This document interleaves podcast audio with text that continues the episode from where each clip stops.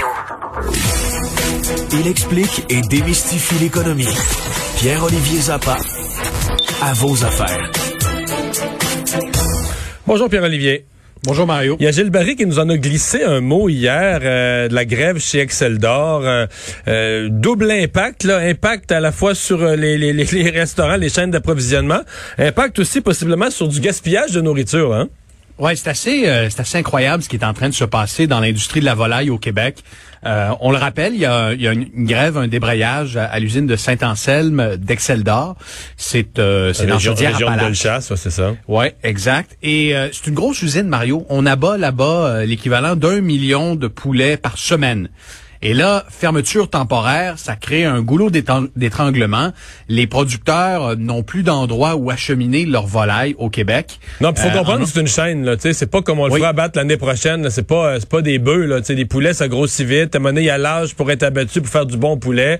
Puis les producteurs, eux autres, il y en ont, y en ont des petits qui arrivent. Puis ça change de grosseur, ça change d'enclos. C'est, c'est une chaîne. Fait que tu peux pas te permettre à un moment donné que des, des, des milliers, des dizaines de milliers de poulets sortent plus de tes enclos, sortent plus de tes euh, tes fermes. L'exemple parfait, c'est celui du producteur de poulet Frédéric euh, Gaucher qu'on va recevoir ce soir à l'émission.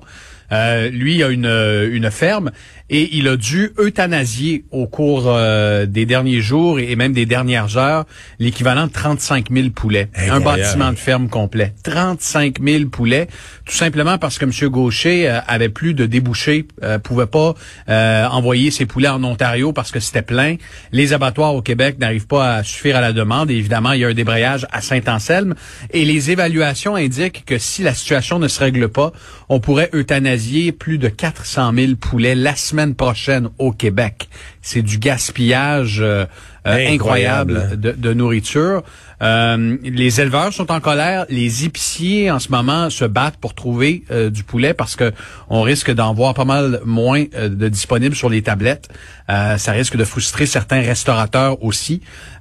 pour l'instant, ce soir, à mon avis, ce soir, là, sur les terrasses du Québec, il va s'en manger des ailes. il va s'en manger surtout des ailes. Plus, surtout qu'un peu plus épicé, ça te réchauffe un petit peu. avec la sriracha. Euh, mais euh, mais écoute, j'ai j'ai parlé avec ce producteur-là. On va lui parler à l'émission. Euh, il, est complètement démoralisé. Et, et, et puis tu sais, euthanasie des poulets, là, c'est c'est un une procédure qui est inhabituelle là, pour les producteurs. Euh, ce sont des spécialistes qui se rendent à la ferme. Ils font quoi avec ça? Ils sont obligés d'enterrer ça? C'est une chambre à gaz on, on, on, émet des gaz dans l'usine, puis les poulets se deviennent un peu asphyxiés. Et, là ensuite, ben, ces, ces carcasses-là sont acheminées je ne sais où. Là, euh, je ne sais pas si on parle de site d'enfouissement où il y a une destruction quelconque. Ouais, ben il y a des euh, entreprises qui récupèrent les carcasses d'animaux sur les. Ça doit être ce genre de service-là. Là. Ouais, fort probablement. Et, et j'ai lâché un coup de fil au cabinet du ministre euh, du Travail, Jean Boulet, parce que c'est lui qui supervise le dossier. il a eu une rencontre aujourd'hui avec les dirigeants d'Or, est en contact aussi avec le syndicat pour que ça se règle le plus rapidement possible. Rien n'est écarté. Est-ce que le ministre pourrait bouger en fin de semaine? c'est à suivre et, et imposer en quelque sorte un retour au travail, mais là, le problème est, est, assez C'est un domaine, quand même, pour une loi spéciale, c'est vraiment privé, privé, privé. Oui. Euh, il faudrait qu'on évoque le côté alimentaire, mais je pense pas qu'on puisse dire que c'est que la population est à risque de, de, de, manquer de nourriture au Québec. Là. Non. Euh, il, faut il y a des enjeux sanitaires. Ben, il faudrait voir la marge de manœuvre dont dispose le ministre. Mais en tout cas, euh, je me suis informé de l'état des négociations. Il n'y a rien d'encourageant. Semble-t-il que le fossé se creuse euh, de jour en jour entre le syndicat et les patrons. Mais espérons que ça se règle le, plus rapidement possible pour euh, les travailleurs, pour les éleveurs et pour les clients éventuellement, parce qu'on risque de manquer de poulet. Et du poulet, on passe au, cannabis, le producteur Exo qui frappe un gros coup. Ben, je veux vous parler de ça parce que ça bouge beaucoup dans le domaine du cannabis. Il y a quelques mois, deux géants, Afria, Tilray, euh, avaient annoncé euh, leur mariage. Là, c'est Hexo, une compagnie de Gatineau. C'est notre plus gros producteur au Québec de cannabis qui vient de prendre une grosse bouchée en achetant Redecan. C'est une compagnie euh, de cannabis euh, canadienne qui est, c'est une très gros, un très gros producteur. Et euh, Exo va va débourser 925 millions de dollars, l'équivalent à peu près la moitié en actions, la moitié en argent. Mais ce qu'il faut retenir de cette transaction-là, c'est qu'au Québec, on va probablement avoir un des trois plus gros producteurs mondiaux de cannabis. Avec Exo?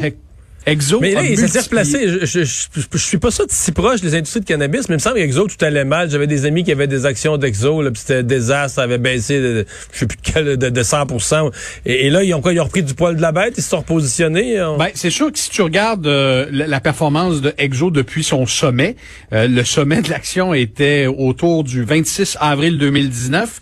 Euh, t'es en baisse de 80% si t'as acheté tes Il actions. faut se méfier des sommets parce que souvent les, Ouais. les sommets c'est une ballonne, une action part en part, le monde vire fou, puis des fois le sommet représente rien là, mais Mais bon, depuis six mois, effectivement, l'action a repris à peu près euh, 50% de sa valeur parce que Exo a multiplié les acquisitions, a acheté euh, 48 North Cannabis. Euh, Guy Laliberté est impliqué dans cette compagnie-là. A acheté également Zenabis, un autre compétiteur canadien. Donc, Exo est vraiment en mode acquisition. C'est une bonne nouvelle pour le producteur québécois, bonne nouvelle pour les actionnaires. Euh, et il faut dire que la compagnie, c'est pro- on, on voit que le secteur du cannabis se professionnalise. Au tout début, là, Mario, il y a trois, quatre ans, lorsqu'on lorsqu'on a ben- légalisé ben trop de compagnies puis de nouveaux joueurs, Euh, puis tous des petits joueurs, c'était sûr qu'il allait avoir des regroupements là. Puis il y avait, il y avait énormément de beginners, c'est-à-dire des, des, des, des dirigeants d'entreprises qui n'avaient absolument aucune expérience dans ce domaine-là. Les entreprises étaient lancées en bourse, atteignaient des valorisations stratosphériques. Aujourd'hui, tu as une compagnie comme Exo qui a sur son euh, sur son conseil d'administration, euh, par exemple, le PDG de Raymond Chabot Grant Thornton, qui est Emilio Imbriglio, euh, Vincent Chiara, le promoteur immobilier, siège également sur le conseil de Exo. Donc, on sent que cette industrie-là s'est professionnalisée, s'est transformée. Et là, Exo va devenir un des, des plus gros producteurs mondiaux de cannabis euh, récréatif. Mario, je veux terminer cette semaine avec une autre bonne nouvelle, euh, Ben voyons. communiqué qu'on vient de Faut ça faire parvenir. les bonnes nouvelles. Du, du ministère des Finances. Mario, le déficit euh, prévu au Québec en 2020, là, tu te souviens, on avait budgété au départ un déficit de 15 milliards. On avait baissé ça à 13 milliards et quelques. Et là, le ministre des Finances, Éric Girard, nous dit non, finalement, le déficit va plutôt être de 12 milliards pour euh, 2020 parce que on a eu des revenus supplémentaires, des taxes et des impôts d'à peu près 1,3 milliard de dollars. Euh, et on a également éliminé certaines provisions qui étaient liées à des risques économiques.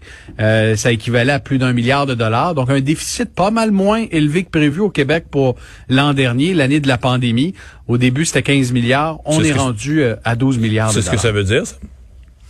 Qu'est-ce que ça veut dire, Mario? Euh, Une petite marge de manœuvre pour tartiner un peu plus épais là, la- les offres. les, offres, non, mais les offres aux, Ah, aux les employés du secteur oui. public là. Si on veut éviter une grève.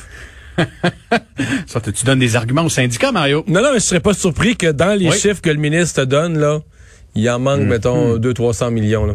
Il les a gardés, euh, dans, il les a gardés, dans- il les a pas mis dans le communiqué de presse, il les a gardés dans sa manche. il les a gardés dans le beurrier pour euh, tartiner un peu plus l'offre. Hey, merci, bonne fin de semaine, Pierre-Olivier. Hey, bon week-end, bye bye.